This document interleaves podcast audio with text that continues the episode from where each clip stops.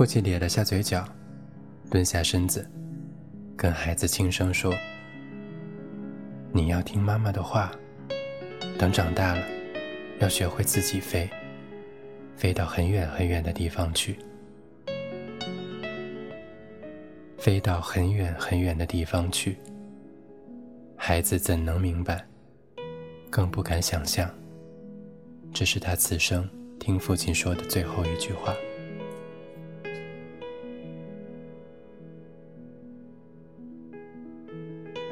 丘比的心灵电台重设第一季，《末世风情之即日启程》。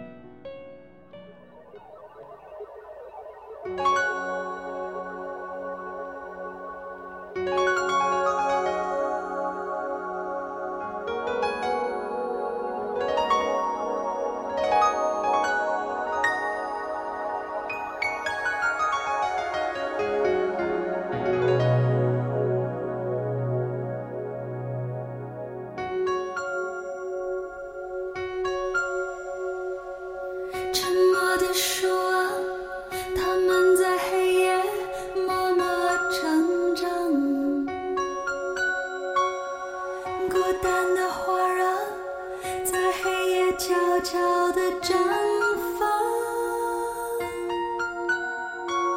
我契在夜色中四处飘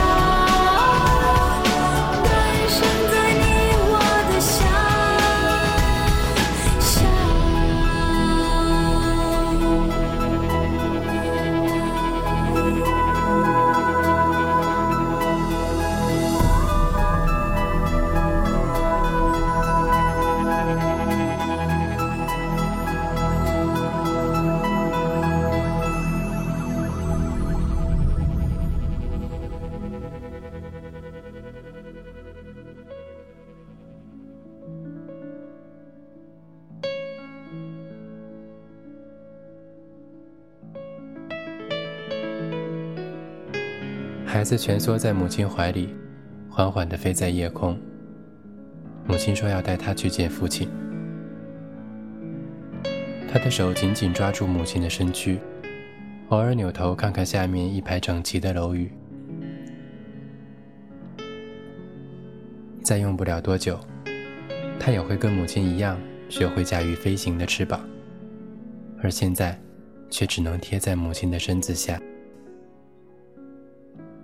很快，他们降落在一个巨大的半圆形建筑外。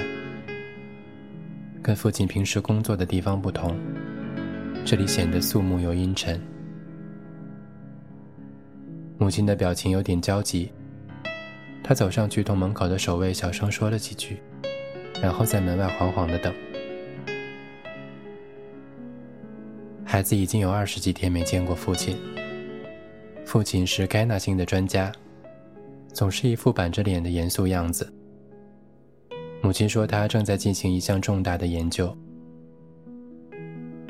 从孩子记事时起，父亲就似乎从未停止过忙碌，有时两三天才能见到一面。这次是最久的一次。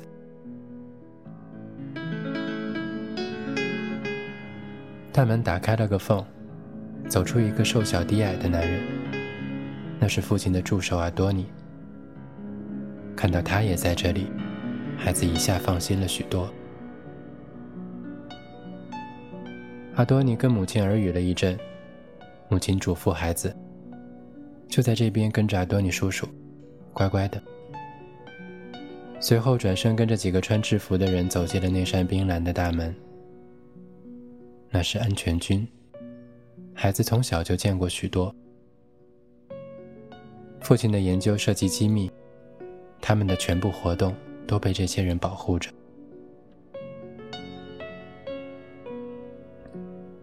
阿多尼留在门外，亲切地向孩子笑了笑：“妈妈一会儿就出来。”孩子想问他们最近都在研究些什么，可最终没作声。抬头看看斜上方的天空。他的眼睛瞟到门上闪着的标志，旁边是几个生硬的字。孩子认识的字不多，不过那几个还是再熟悉不过。原来这里是舒威尔安全会，以前只在电视上才见过的地方。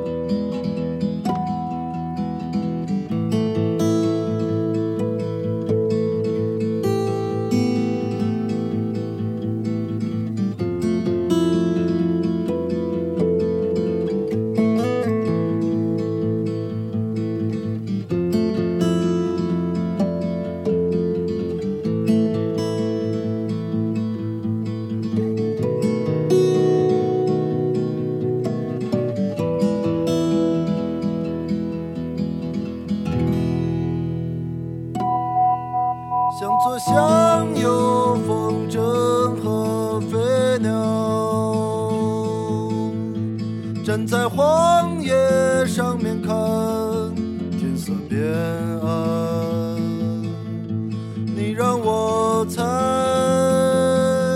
猜中会有奖，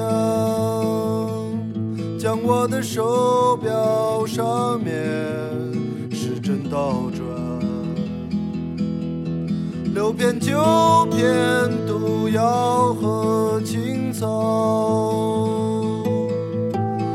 在悬崖上面等时候来到，你让我看看下面是海，海上的船都挂着白色的帆，白色的帆。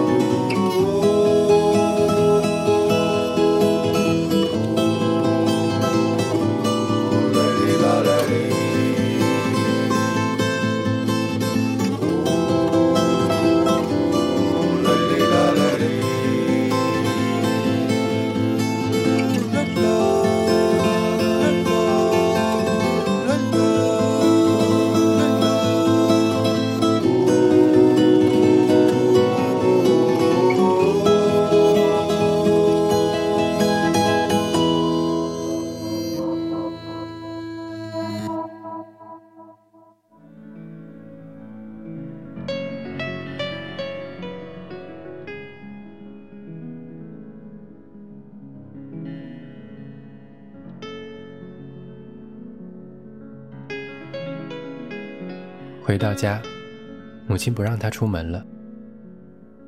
父亲不在的这段时间，阿多尼来过几次。他跟在父亲身边已经很多年，有时父亲没时间回来，阿多尼就来了，还给孩子买一堆新鲜的玩具。父亲有时跟孩子开玩笑地说：“想我还是想你的阿多尼叔叔啊。”母亲也很忙，孩子无聊地继续摆弄着前几天阿多尼送的拼图。那是一个比巴掌小些的扁扁的盒子，打开后会在空气中投射出立体的碎片影像。孩子一个人在房间对着空气一点点地拼凑起来，自己跟自己玩，是他很习惯的游戏方式。因为父亲的研究，他们住的地方是严加防范的隔离区域。除了一些同父亲一样的专家的孩子，他认识的同伴不多。他还上过几天学，后来又被家里人领了回来。过了很久，他仍在怀念和一群跟他差不多大小的舒维尔孩子一起玩的经历。夜已经很深，等真正的冬天来了，每个晚上都会这样安静，除了独自玩。就是看电视，内容都差不多，不是安全军成功的占领了罗巴基地，就是又摧毁了乌萨人防攻的阴谋。说起来，孩子还从未见过一个真正的乌萨人，所以一直很好奇他们到底是怎样邪恶的存在。如果有天乌萨人要来攻打我们，我一定会毫不犹豫地加入安全军，保卫家园。想到这些，孩子在冰冷的被子里默默地攥起了拳头。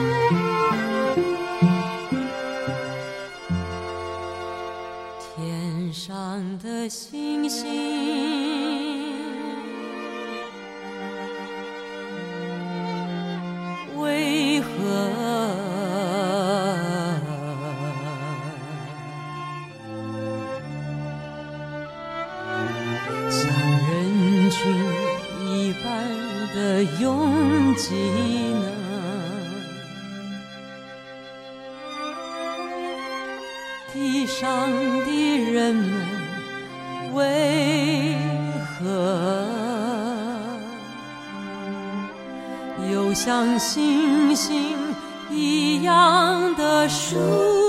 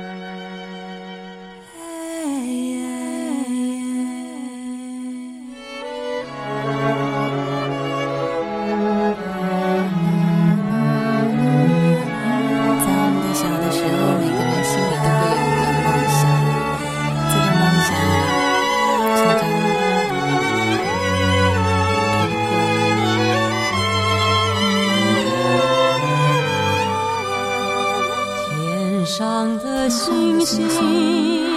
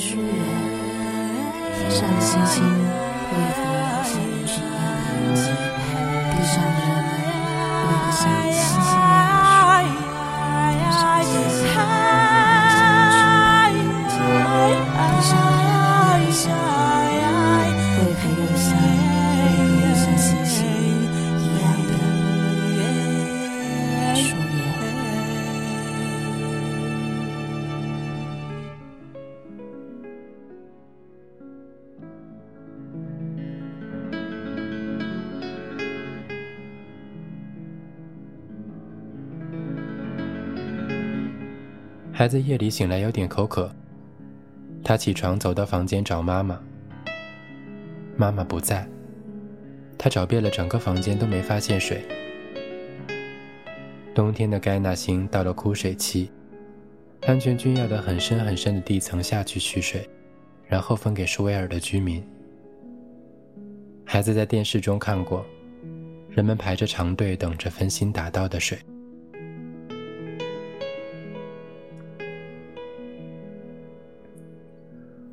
无功而返地爬回床上，孩子按下床边蓝色的按钮，圆弧状的天花板隐去形状，缓缓地显出一片静寂的天空。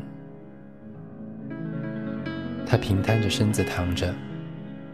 这季节的夜空其实看不到什么，暗黄的比丘星只剩下了一半，像块被咬掉了一大口的饼。前些日子白天还能看到很多比他大不了几岁的孩子，在父母的陪伴下，装着刚刚懂得使用的翅膀，在天边欢快地飞来飞去。现在这些也看不到了。乌萨人正在酝酿着大举进攻，在没有取得许可的地方，不能随便飞。这是孩子在电视上看到的，可他还是喜欢过去能够自在飞翔的日子。因为很快他也到了可以领取翅膀的年纪。在每年一度的仪式上，他看着到了年纪的小朋友从安全军手上庄严地接过专属于自己的翅膀，然后在舒维尔军旗下郑重宣誓。那是每个舒维尔人最荣耀的时刻。孩子数着隐约的星星，又在甜蜜的幻想中睡去。这夜。他做了很多梦，梦见自己踏进了高高的安全会大门，一群吵嚷着的人围着一个全身被捆住的囚犯指指点点，而那个人，竟是自己的父亲。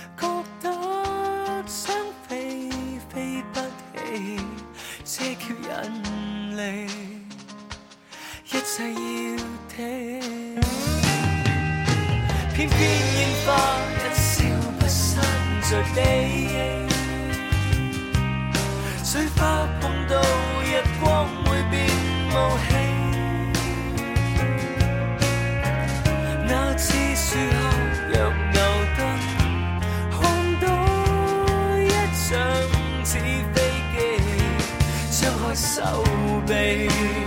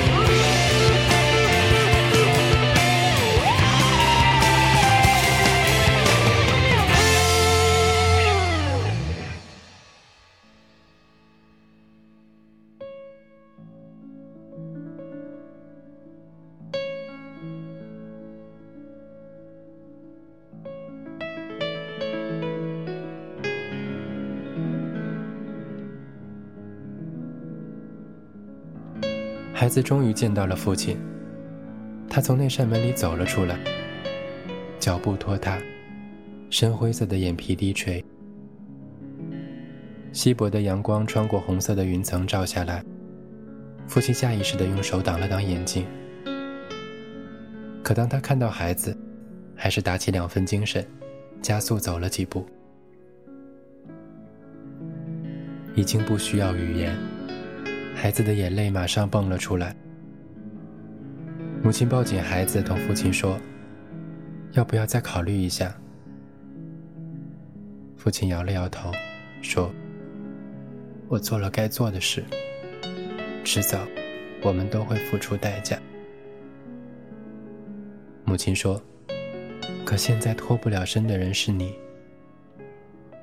父亲答：“我已经做好了准备。”母亲闪烁的眼睛望着父亲，停了几秒，说：“阿多尼说，他能想办法送我们离开。”父亲轻蔑的冷笑：“那你打算让他们安排吗？”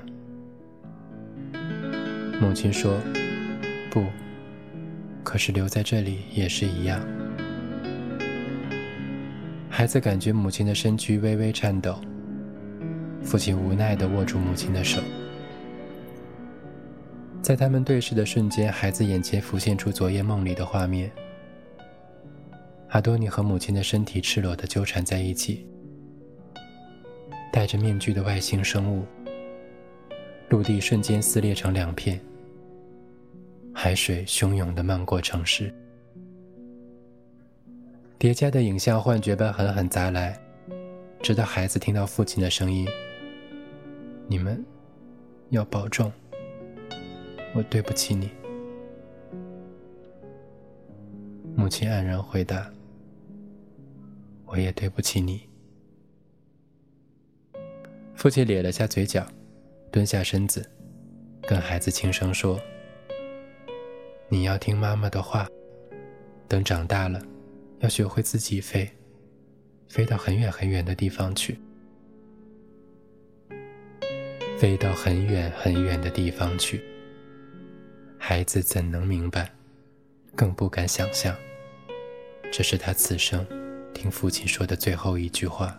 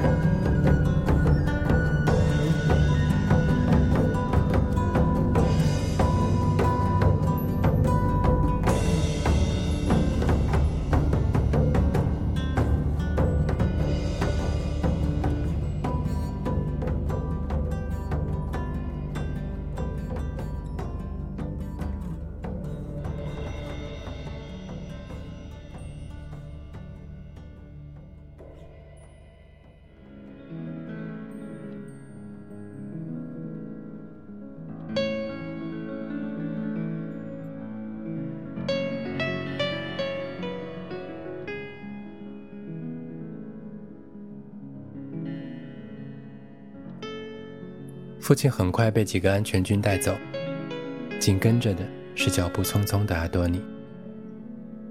他神色紧张地问母亲：“他有没有说什么？”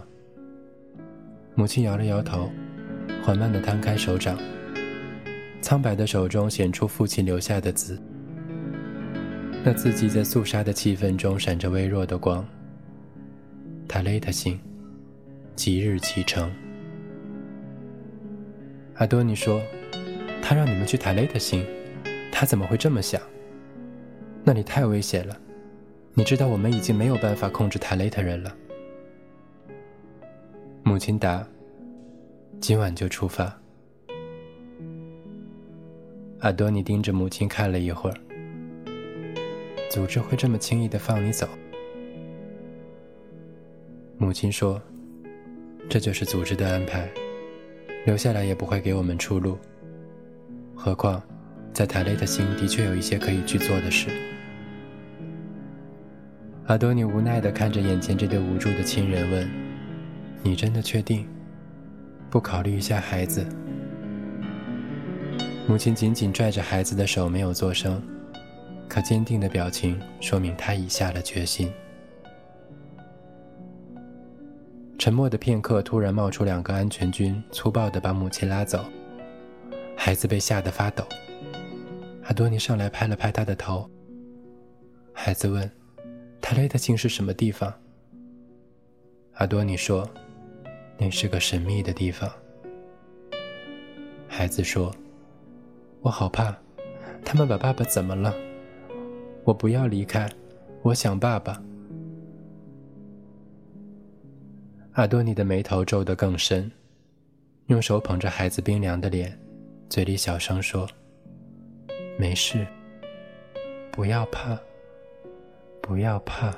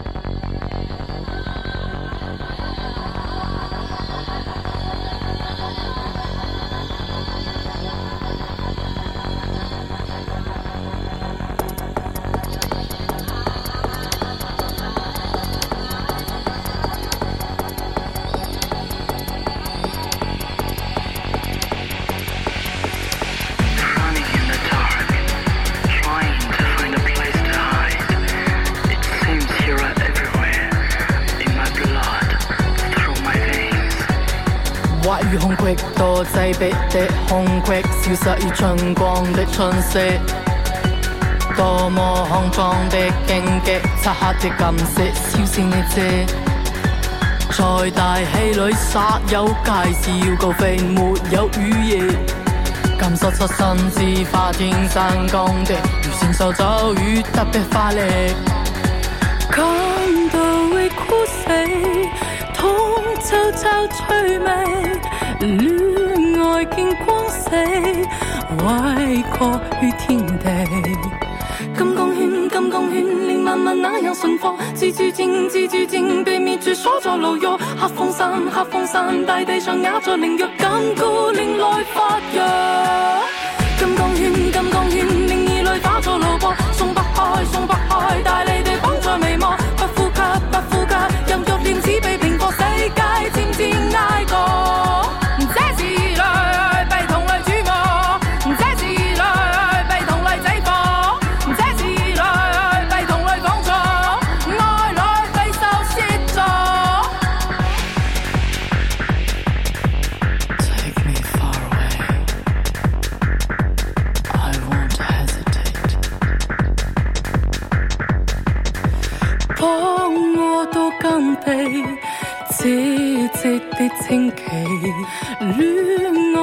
香气洒落半披靡，金刚圈，金刚圈，令万物那样顺服；自自静，自自静，被灭绝所在牢狱；黑风山，黑风山，大地上也在凌弱；紧箍令来发芽，金刚圈，金刚圈，令异类化作萝卜；松不开，松不开，大力地绑在眉目；不呼吸，不呼吸，人人命只被平伏；世界渐渐哀过。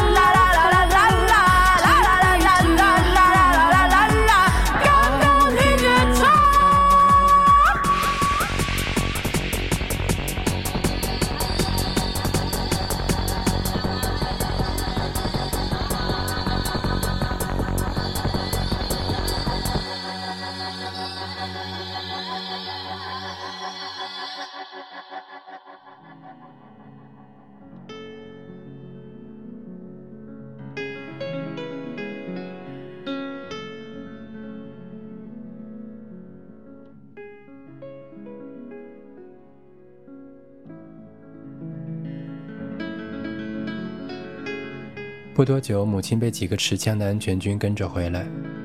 他们同阿多尼窃窃私语了一阵子。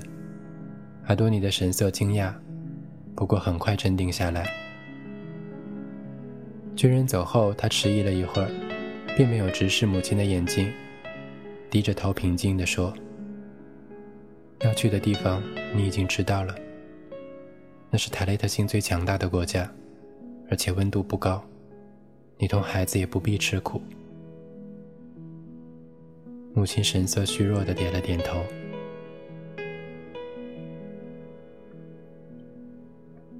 孩子已经在角落里睡着，身边是完成了一大半的拼图。那拼图显然玩了很久，剩余的能量已经不多。忽隐忽现的印象还能辨认出一群战无不胜的舒维尔士兵。在战场上扛着扬起的旗，旗子上写：“打败雾萨人，做该纳星的主人。”阿多尼走过去，合上拼图盒子，放在孩子的口袋。母亲把孩子抱起来，说要去准备翅膀和太空衣。阿多尼问：“线路清楚了吗？”母亲点头。先到罗巴基地，然后有人会帮我们准备离开比丘星系的飞行器。阿多尼有点迟疑。你要是愿意的话，可以随时回来找我。母亲苦笑。塔雷特星是你想回来就能回得来的吗？阿多尼有点尴尬。你要相信组织，很快就会有更发达的技术。一定会把你们接回来。